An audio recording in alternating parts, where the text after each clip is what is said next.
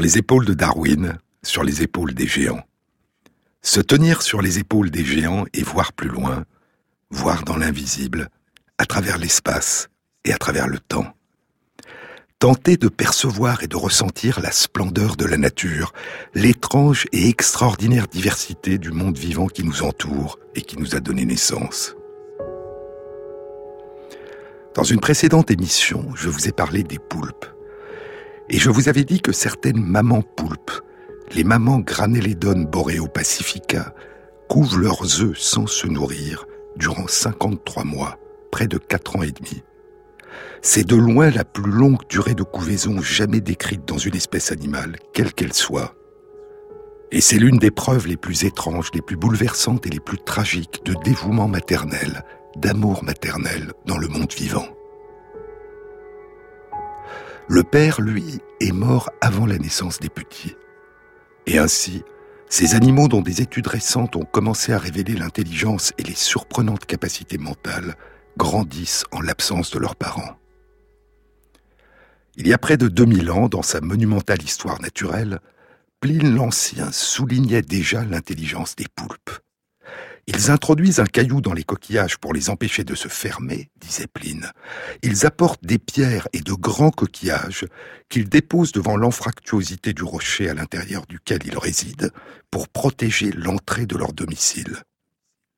Mais en 2009, une étude publiée dans Current Biology décrivait pour la première fois un comportement plus inattendu. Les chercheurs avaient observé durant près de dix ans, au cours de 500 heures de plongée, des poulpes qui vivaient dans l'océan à une vingtaine de mètres de profondeur au large des côtes de l'Indonésie. Ce sont des Amphioctopus marginatus, dont le manteau mesure un peu moins d'une dizaine de centimètres de long et les bras une quinzaine de centimètres. Ils sont d'une couleur sombre, rouge, veinée de noir, avec des ventouses blanches les chercheurs décrivaient quatre poulpes qui transportaient sur plus de 20 mètres, en marchant sur le fond de l'océan Pacifique, deux moitiés de la coque d'une noix de coco qui avait été tranchée par des hommes sur la côte et emportée par la mer. Les poulpes transportaient ces deux moitiés de coque après les avoir emboîtées l'une dans l'autre, la partie creuse vers le haut. Ils les portaient sous eux, entre quelques-uns de leurs bras, marchant avec les autres bras de manière rigide, comme sur des échasses, disent les chercheurs. Puis, une fois arrivés à destination, ils déposaient leur fardeau et séparaient les deux moitiés de coque. Ils s'installaient entièrement à l'intérieur de la moitié de la coque qu'ils plaçaient en dessous d'eux et se recouvraient de l'autre moitié la coque entière étant ainsi reconstituée, mais en laissant une petite ouverture entre les deux moitiés par laquelle ils pouvaient regarder. Et ainsi, ces poulpes sont capables de se construire une habitation mobile qu'ils peuvent emporter avec eux. Les chercheurs décrivaient ce comportement comme la première identification de l'utilisation d'un outil, un outil de défense et de protection chez un animal invertébré. Les poulpes sont capables de dévisser des capsules qui ferment des bouteilles ou des couvercles de bocal. Et un poulpe a été filmé en train d'ouvrir le couvercle d'un bocal en le tournant dans le bon sens alors que le poulpe se trouvait à l'intérieur du bocal.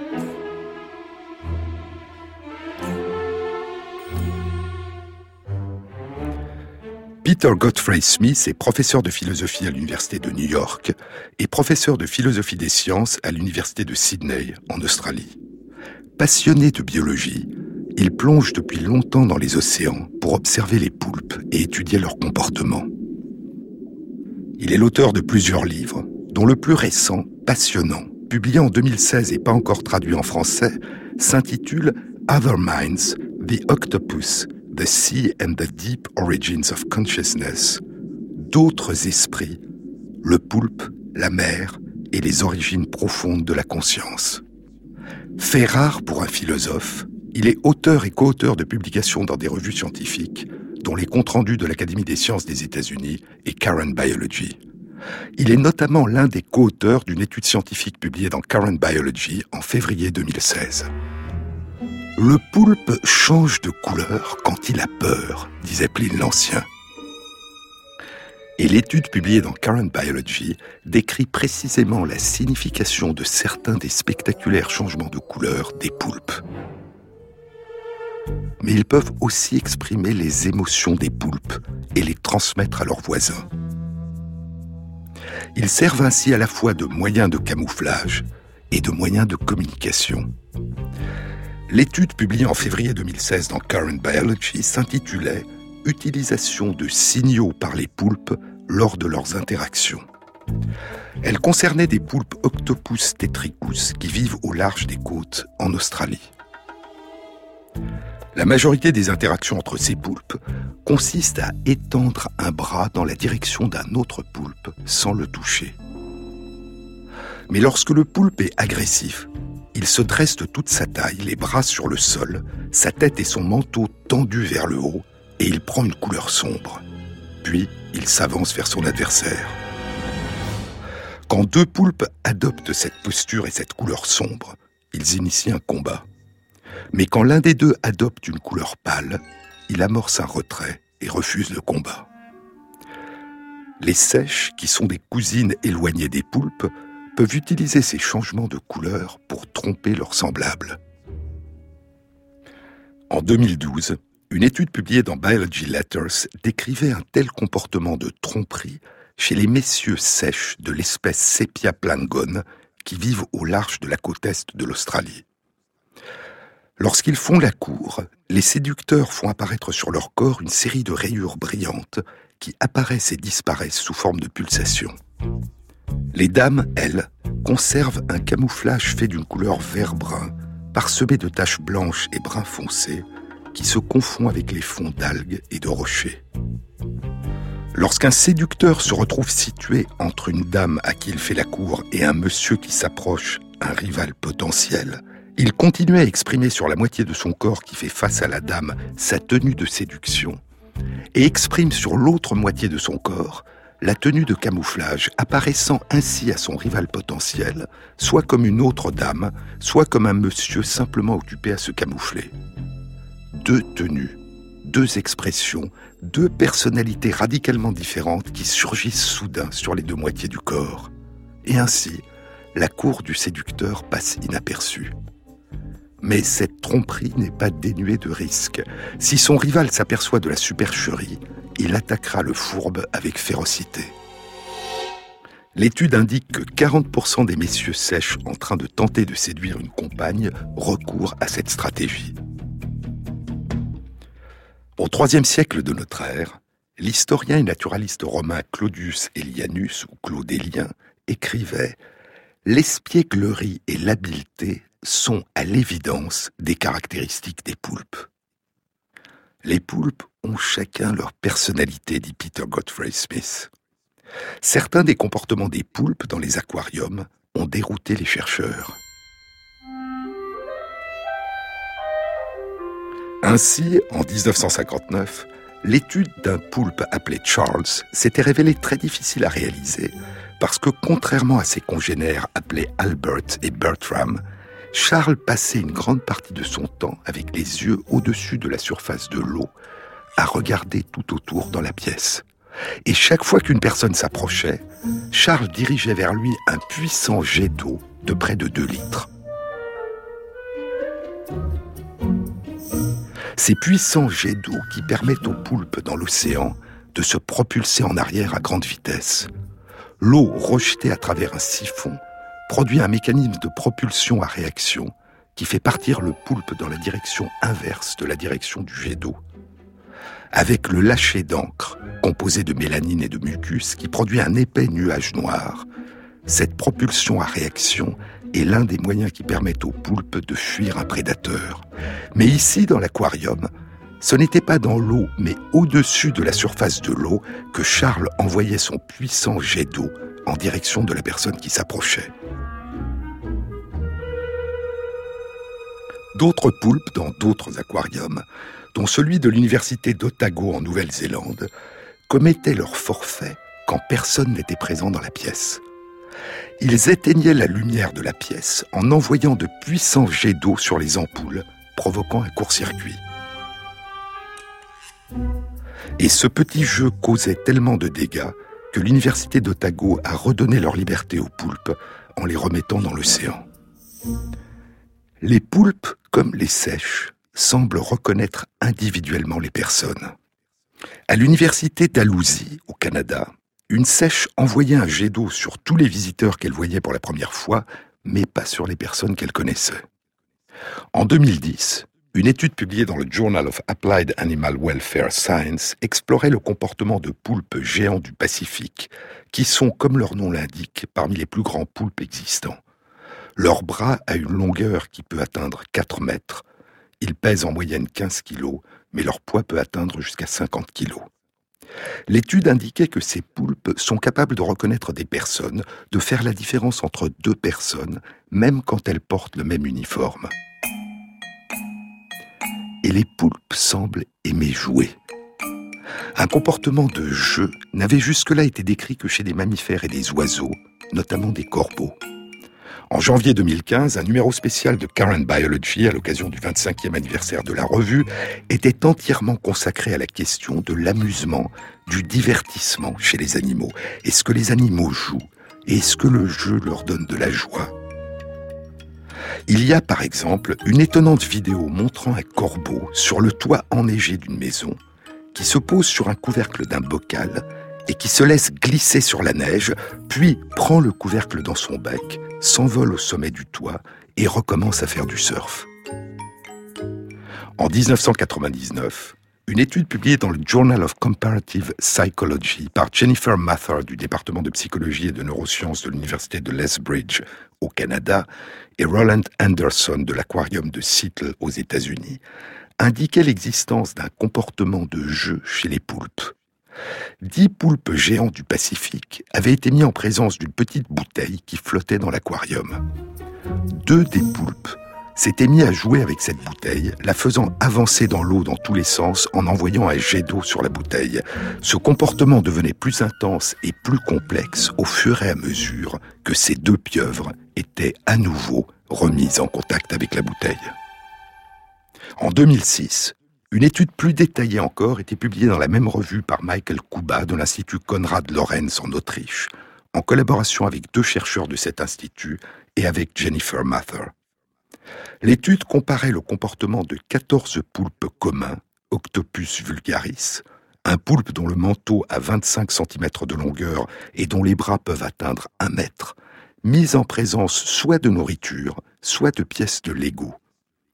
Et neuf des 14 poulpes, aussi bien des jeunes que des adultes, aussi bien des dames que des messieurs, ont joué avec les pièces de Lego pendant plusieurs jours et pas avec la nourriture. Je vous parlais tout à l'heure des poulpes Amphioctopus marginatus qui vivent au large des côtes de l'Indonésie et qui se construisent des habitations mobiles dans deux moitiés de coques de noix de coco. L'un de ces poulpes a été filmé à l'intérieur de sa coque de noix de coco, en train de rouler le long des pentes du fond océanique comme dans un tonneau. Lorsqu'un obstacle, des pierres, interrompait sa descente, il utilisait ses bras pour remonter le long de l'obstacle refermait à nouveau sur lui les deux moitiés de la coque et se laissait à nouveau rouler au long de la pente. Un comportement qu'il semblait beaucoup apprécier et qui ressemble étrangement à celui des corbeaux faisant du surf avec leur couvercle de bocal sur les toits enneigés. Jean-Claude sur France Inter.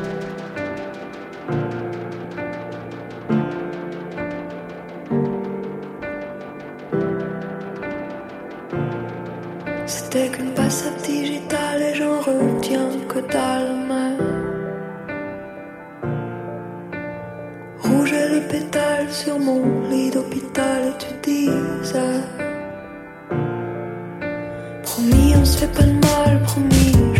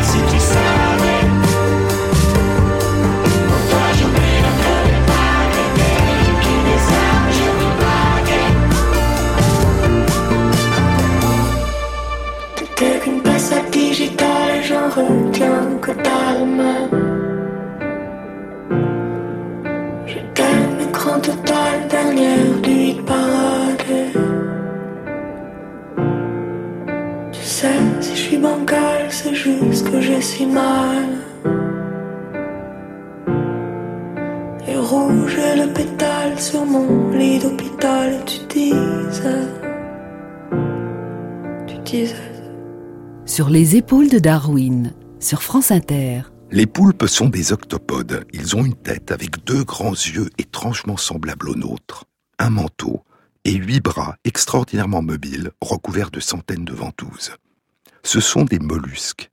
Ils font partie d'une étrange classe d'animaux, les céphalopodes, qui sont composés de trois groupes. Les coléoïdes, les poulpes, les calmars et les sèches, les nautiles et le vampire des abysses, Vampirotetis infernalis, qui malgré son nom impressionnant, n'a que 30 cm de longueur et ne se nourrit pas de sang. Ils ont tous une bouche avec un bec et des bras autour de la bouche.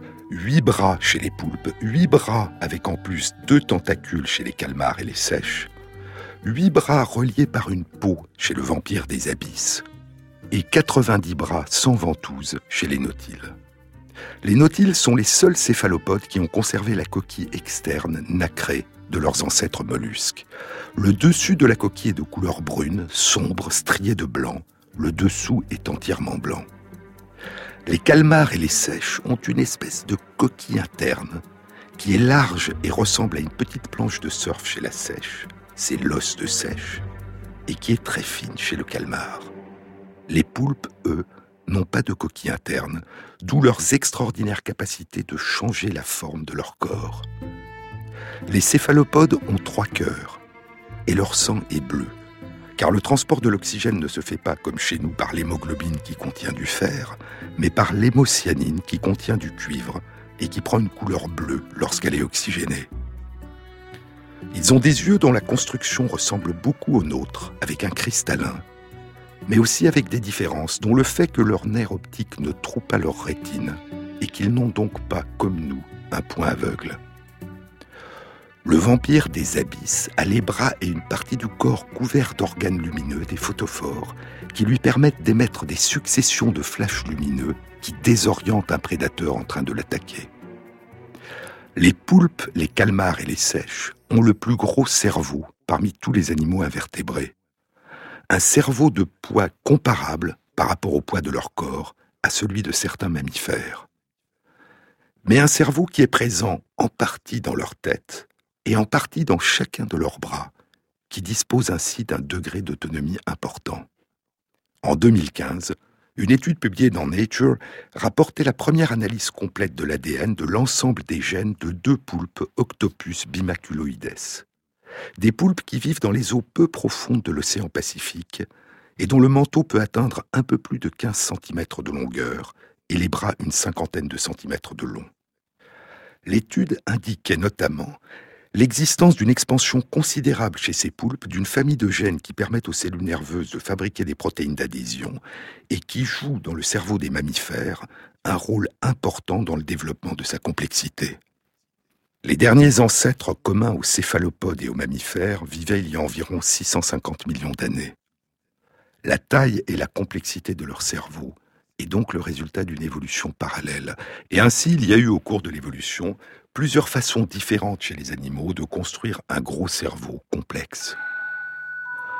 Durant l'Antiquité méditerranéenne, dit Roger Caillois, le poulpe, depuis Aristote, était le plus souvent représenté comme un animal intelligent et bienveillant. Et parce qu'il se camoufle de manière remarquable en prenant la couleur du fond sur lequel il repose, il était pour certains un symbole à la fois d'intelligence et de prudence. Il y a 2500 ans, le poète grec Théognis de Mégare dit Emprunte l'esprit du poulpe aux nombreux replis, qui prend la couleur du rocher où il se fixe. Attache-toi un jour à l'un, le jour suivant change de couleur, il vaut mieux s'accommoder que rester intransigeant. Au IIIe siècle de notre ère, dans les Déhypnosophistes, le banquet des sophistes, le rhétoricien grec Athénée de Nocratis cite cette phrase de Théognis de Mégare et deux vers de Cléarque dans son second livre des Proverbes. Mon fils, et l'esprit du poulpe pour sympathiser avec les habitants du peuple chez qui tu te trouveras. Athénée cite aussi une maxime d'Euripolis. Un homme qui gère les affaires publiques doit, dans sa manière d'agir, imiter le poulpe. Pour certains, le poulpe était un modèle de vertu. Pour d'autres, il était un symbole de lascivité. Et pour tous, malheureusement pour lui, il était un mets apprécié. Au XVIIIe siècle, dit Caillois, le poulpe reste encore purement ornemental. Pigalle le sculpte en même temps qu'un rameau de corail et qu'une touffe d'algues sur le socle de l'un des deux bénitiers de l'église Saint-Sulpice. Il figure également sur le piédestal de la statue de Neptune, Piazza Navona, à Rome. Puis les choses vont changer. Le poulpe, intelligent, facétieux et sympathique, exemple à suivre et plat exquis, va devenir un monstre effrayant et maléfique et changer soudain de nom. Il deviendra la pieuvre. Cette étrange métamorphose est explorée dans un livre passionnant de Roger Caillois, publié en 1973 et intitulé La pieuvre, essai sur la logique de l'imaginaire. Il est souvent difficile, dit Caillois, de faire le partage entre les animaux de la fable et ceux de la zoologie. Le sphinx, la chimère, le centaure, l'hippogriffe ont toujours appartenu à la première, la fable. Mais des animaux comme la licorne ont longtemps été catalogués et décrits dans les ouvrages de sciences naturelles. En effet, une licorne n'est pas plus étonnante qu'un narval, dont d'ailleurs la corne passa longtemps pour la sienne. Dès le début, il m'est apparu qu'on devait admettre que parmi le vaste éventail des êtres vivants, on en rencontre dont l'apparence seule, ou parfois les mœurs, font qu'ils étonnent et stimulent à la fois l'imagination humaine. Il suffit que leur allure générale ou un simple détail significatif de leur configuration prenne, au sens où l'on dit d'un vaccin qu'il prend, pour qu'il mette l'imagination en branle. Le phénomène d'ailleurs n'est pas limité aux animaux. Un tronc d'arbre foudroyé, une pierre transparente, un rocher bizarrement découpé ou qui résonne ou qui oscille, parfois un site entier qui impressionne par quelque aspect inhabituel, ou bien un météore, une éclipse ou une comète, à vrai dire, toute donnée naturelle qui paraît contraire aux lois de la nature entraîne ordinairement des effets analogues, durables ou passagers, selon les cas. Toutefois, il est évident qu'un prodige particulier ne saurait avoir la constance de la dissémination d'une espèce animale remarquable. Parmi les plus connues d'entre elles, la chauve-souris, le pan, le serpent, l'araignée, la tortue, beaucoup d'autres, connaissent le privilège de provoquer la rêverie, certaines de susciter un effroi obscur, parfois un malaise quasi viscéral, de telle sorte que prolifèrent autour d'elles des fables plus ou moins nombreuses et complexes. Elles sont le foyer du songe, au moins de curiosité. Elles vont jusqu'à faire sourdre une inexplicable épouvante. La pieuvre, me semble-t-il, offre une illustration des plus instructives d'une semblable cristallisation.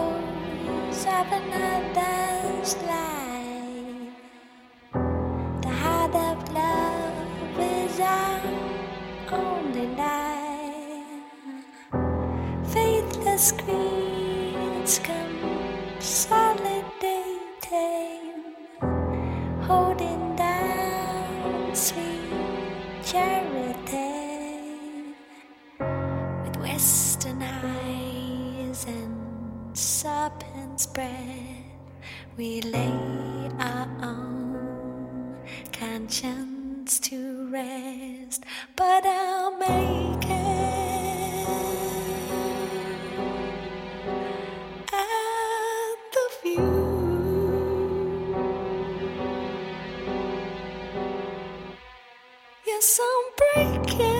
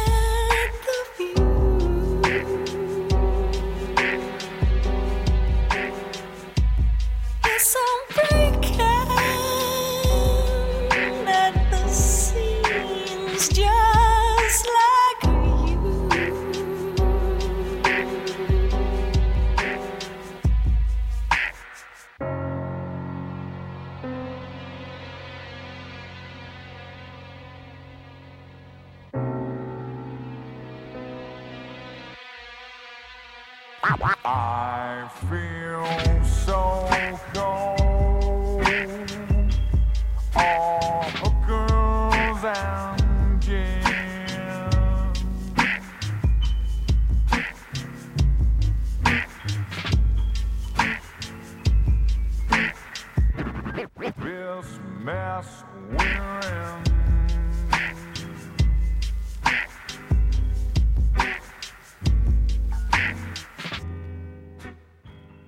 Sur les épaules de Darwin, sur France Inter. Le mot pieuvre entre dans la langue française en 1866 après la publication d'un livre de Victor Hugo. Un grand roman épique et tragique où se mêle la confrontation de l'homme aux avancées de la modernité, la machine à vapeur, et la splendeur et la grandeur mystérieuse, parfois effrayante, de la nature. Le livre commence avec douceur, dans une atmosphère élégiaque, un peu irréelle. Le premier chapitre s'intitule Un mot écrit sur une page blanche. C'est Noël, et le sol sur l'île de Guernesey est soudain couvert de neige. La passante allait devant elle avec une vivacité libre et légère, dit Hugo. Et à cette marche, on devinait une jeune fille. L'homme ne la remarquait pas. Tout à coup, près d'un bouquet de chênes verts qui est à l'angle d'un courtil au lieu dit les basses maisons, elle se retourna et ce mouvement fit que l'homme la regarda. Elle s'arrêta, parut le considérer un moment, puis se baissa, et l'homme crut voir qu'elle écrivait avec son doigt quelque chose sur la neige. Elle se redressa, se remit en marche, doubla le pas, se retourna encore, cette fois en riant, et disparut à gauche du chemin, dans le sentier bordé de haies qui mène au château de Lierre. L'homme, quand elle se retourna pour la seconde fois, reconnut Déruchette, une ravissante fille du pays. Il n'éprouva aucun besoin de se hâter et quelques instants après, il se trouva près du bouquet de chênes à l'angle du courtil. Il ne songeait déjà plus à la passante disparue. Et il est probable que si, en cette minute-là, quelque marsouin eût sauté dans la mer ou quelque rouge-gorge dans les buissons, cet homme eût passé son chemin, l'œil fixé sur le rouge-gorge ou le marsouin.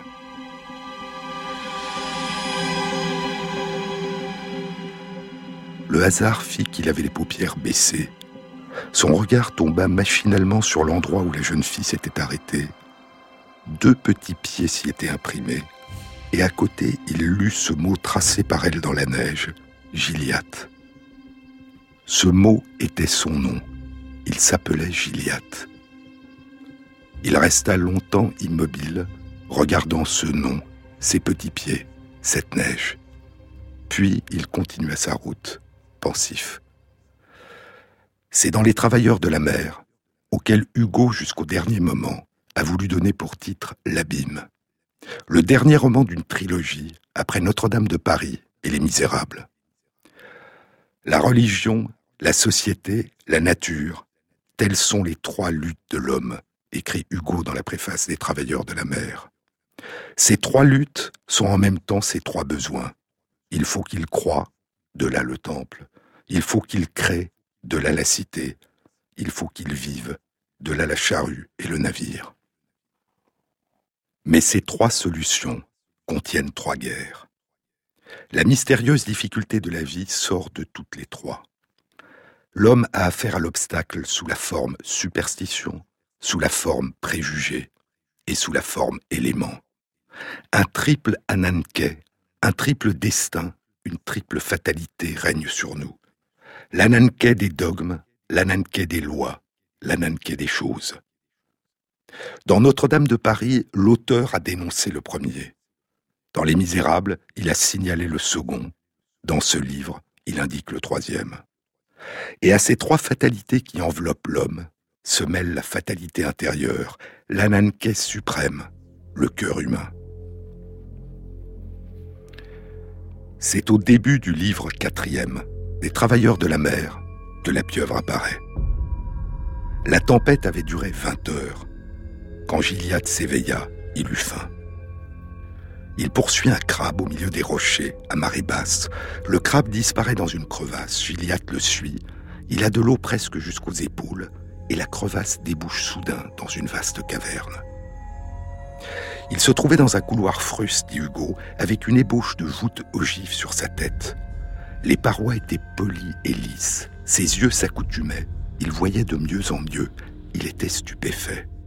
Il retrouvait cet extraordinaire palais de l'ombre, cette voûte, ses piliers, ses sangs ou ses pourpres, cette végétation à pierreries, et au fond, cette crypte presque sanctuaire et cette pierre presque autel. Tout à coup, il se sentit saisir le bras. Ce qu'il éprouva en ce moment, c'était l'horreur indescriptible. Quelque chose qui était mince, âpre, plat, glacé et vivant venait de se tordre dans l'ombre autour de son bras nu. Cela lui montait vers la poitrine. C'était la pression d'une courroie et la poussée d'une vrille. Gilliatt se rejeta en arrière, mais put à peine remuer. Il s'arc-bouta au rocher avec un effort désespéré pour retirer son bras. Il ne réussit qu'à inquiéter un peu la ligature, se resserra. Elle était souple comme le cuir, solide comme l'acier, froide comme la nuit. Puis surgit une deuxième lanière, puis une troisième. L'angoisse à son paroxysme est muette. Gilliatt ne jetait pas un cri. Puis une quatrième lanière. Impossible de couper ni d'arracher ces courroies qui adhéraient étroitement au corps de Gilliatt, et par quantité de points, chacun de ces points était un foyer d'affreuses et bizarres douleurs. C'était ce qu'on éprouverait si l'on se sentait avalé par une foule de bouches trop petites. Un cinquième allongement sortit du trou. Ces lanières, pointues à leur extrémité, allaient s'élargissant comme des lames d'épée vers la poignée. Toutes les cinq appartenaient évidemment au même centre. Les cinq lanières s'y rattachaient, comme des rayons à un moyeu. Au milieu, il y avait deux yeux qui regardaient. Ces yeux voyaient Gilliatt. Gilliatt reconnut la pieuvre. Alors commence le deuxième chapitre du quatrième livre, intitulé Le monstre. Pour croire la pieuvre, dit Hugo, il faut l'avoir vue. Comparé à la pieuvre, les vieilles hydres font sourire.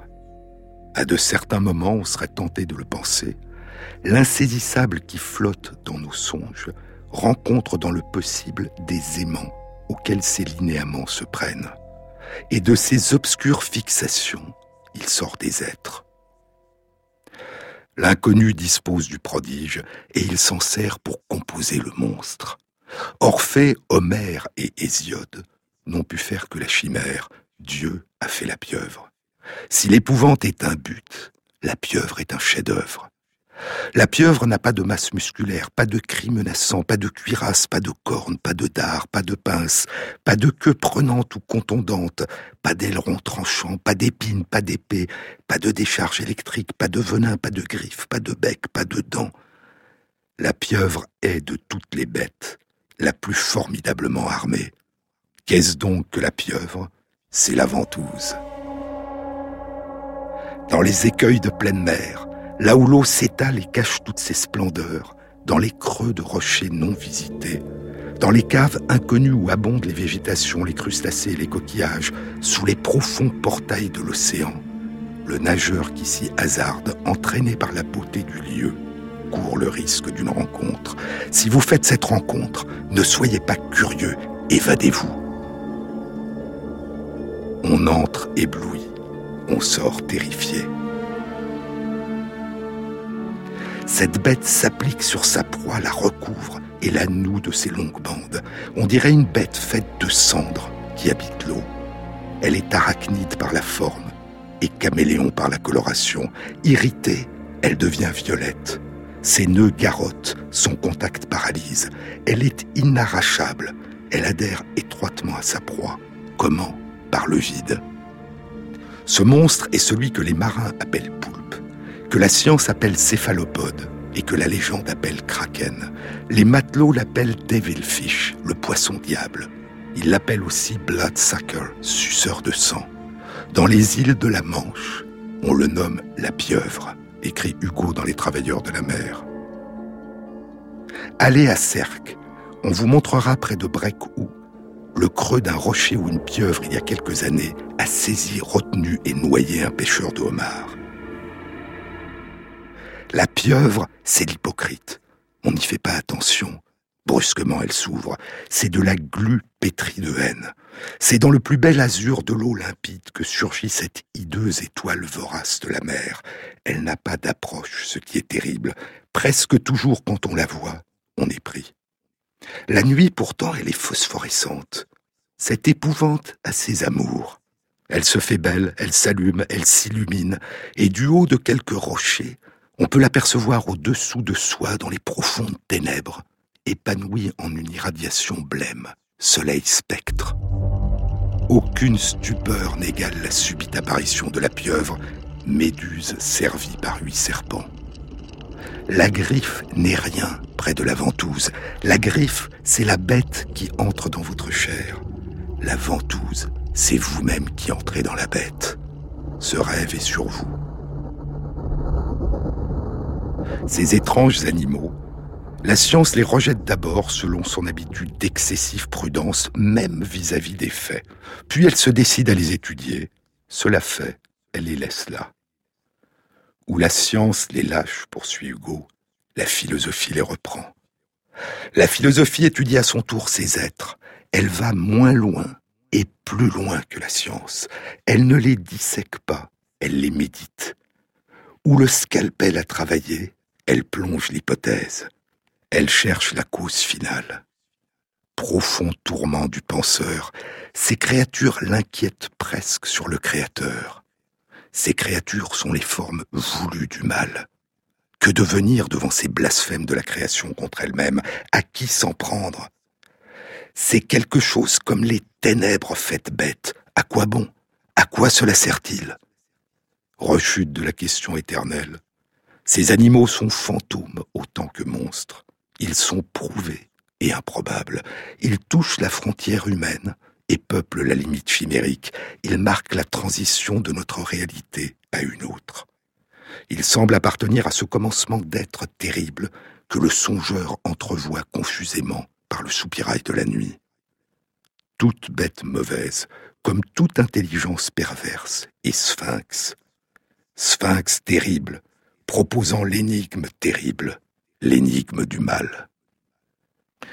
Puis, après cette étrange plongée métaphysique à la recherche de l'origine du mal, Hugo revient à Gilliatt, aux prises avec la pieuvre. C'est le troisième chapitre, autre forme de combat dans le gouffre.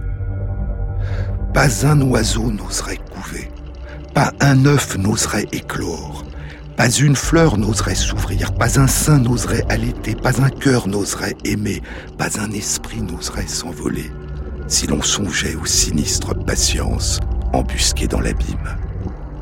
Gilliatt avait enfoncé son bras dans le trou. La pieuvre l'avait happé, elle le tenait. Il était la mouche de cette araignée. Des huit bras de la pieuvre, trois adhéraient à la roche, cinq adhéraient à Gilliatt. De cette façon, cramponnée d'un côté au granit et de l'autre à l'homme, elle enchaînait Gilliatt au rocher. Nous l'avons dit, on ne s'arrache pas à la pieuvre. Si l'on essaye, on est plus sûrement lié, elle ne fait que se resserrer davantage. Gilliatt n'avait qu'une ressource, son couteau. Et Gilliatt tuera la pieuvre.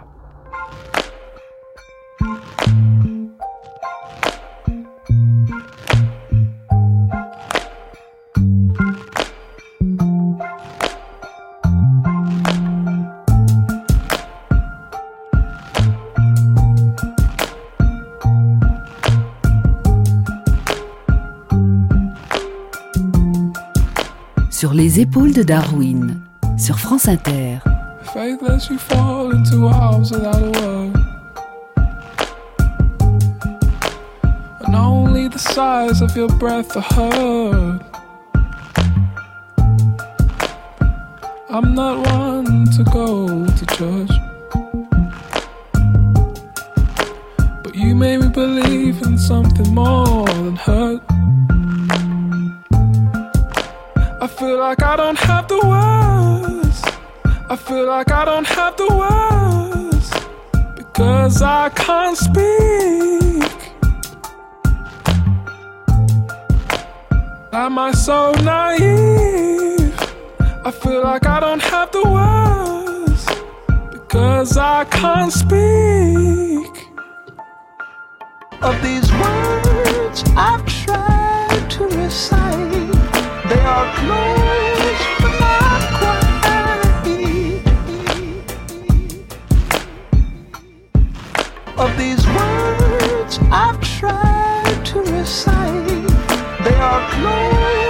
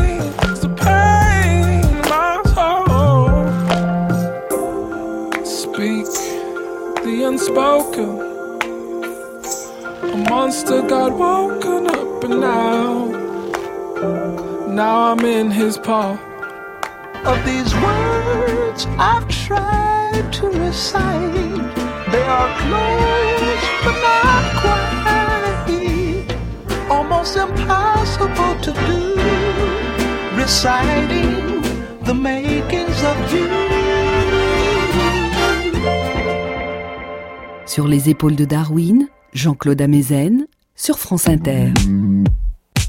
Le mot pieuvre, dit Roger Caillois, entre dans la langue française après la publication du livre de Victor Hugo. La puissance d'évocation du poète est telle que son ouvrage perpétue une image à bien des égards nouvelle et mythique de l'animal. C'est au point que le nom jusqu'alors dialectal originaire des îles anglo-normandes de pieuvre dont il se sert supplante désormais dans le langage courant l'appellation traditionnelle de poulpe. Du mot pieuvre, poursuit Caillois, le littré ne connaît encore qu'un exemple, l'emploi précisément qu'en fait Hugo dans Les Travailleurs de la mer. Le nom nouveau est admis en 1878 dans le dictionnaire de l'Académie française, 12 ans après la publication des Travailleurs de la mer, et le récent dictionnaire de Robert, poursuit Caillois, donne 1866 comme date de l'apparition du mot dans la langue française, c'est l'année de publication du roman. Il est rare qu'on saisisse ainsi la mythologie à l'état naissant. Dès 1866, François Victor Hugo écrit à son père La pieuvre est aujourd'hui à l'ordre du jour. Ce monstre va te devoir sa gloire. Tous les journaux en parlent. Il semble, dit Caillois, il semble que nos contemporains ne se soient pas toujours rendus compte que le poulpe et la pieuvre désignaient le même animal. Trois ans plus tard, en 1869, commence à paraître en feuilleton dans la revue Le Magasin d'éducation et de récréation de l'éditeur Pierre-Jules Hetzel, le sixième roman de Jules Verne dans la série des voyages extraordinaires, 20 000 lieues sous les mers. Et vers la fin de la deuxième partie du livre, au chapitre 18, intitulé Les poulpes, apparaissent des poulpes ou des calmars gigantesques et terrifiants, Jules Verne emploie les deux noms de manière interchangeable, qui attaquent le sous-marin du capitaine Nemo, le Nautilus, dans l'océan Atlantique à 1500 mètres de profondeur. Dans les dessins réalisés par Rioux et Deneville, qui illustrent l'édition originale, ce sont des poulpes géants. Jules Verne n'utilise pas le nom de pieuvre, mais il cite dans le texte Hugo et son livre Les travailleurs de la mer, publié trois ans auparavant. Pour peindre de pareils tableaux, dit Jules Verne de ses combats, il faudrait la plume du plus illustre de nos poètes, l'auteur des travailleurs de la mer. Par quelle voie l'image terrifiante a-t-elle pu ici et alors s'imposer demande Caillois. Aux origines de la pieuvre, il y a des récits légendaires scandinaves du Moyen Âge qui rapportaient l'existence d'un monstre de la taille d'une île sur lesquels les marins débarquaient, allumaient un feu avant d'être engloutis. Le monstre avait plusieurs noms, puis on l'appellera le Kraken.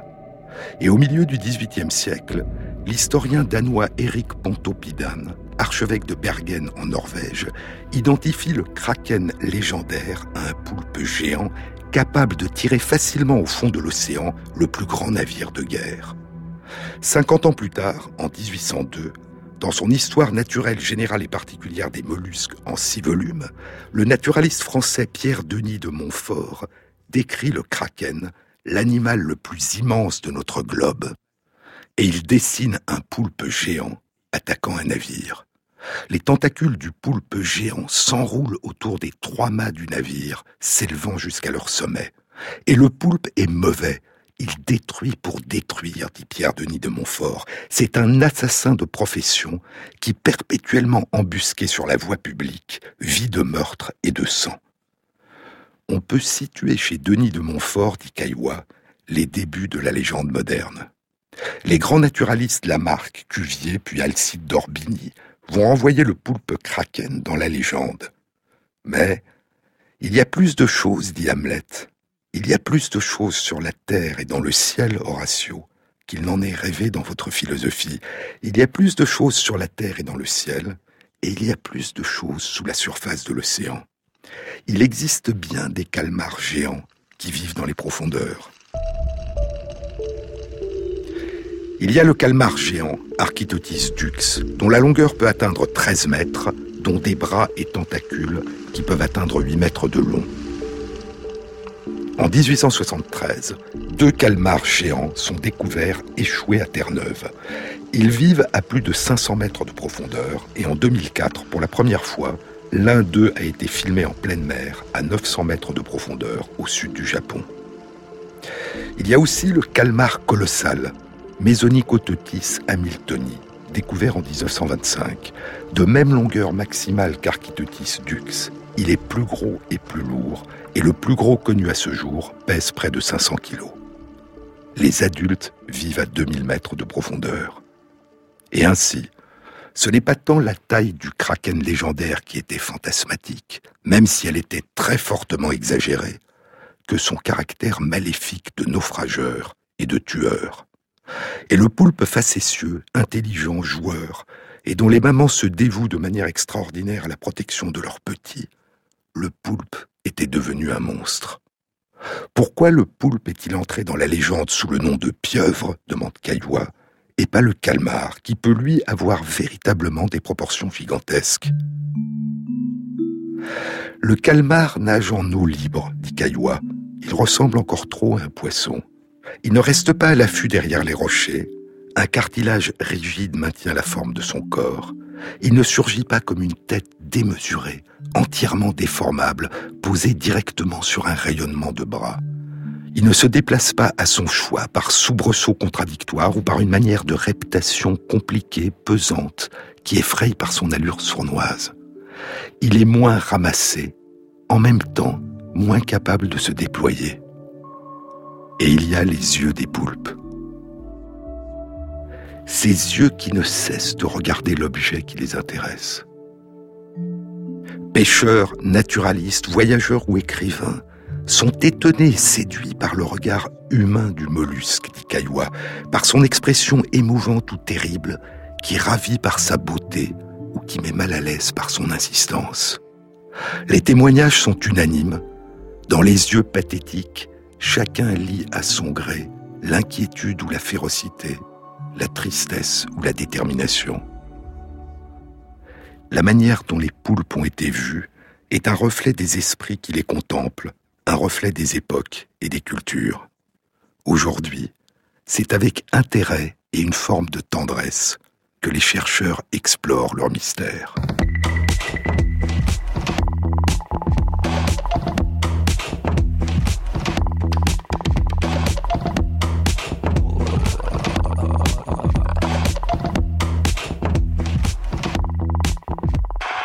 Cette émission a été réalisée par Christophe Imbert avec à la prise de son Michel Béziquian, au mixage Maxime Ingrand et Jean-Baptiste Audibert pour le choix des chansons.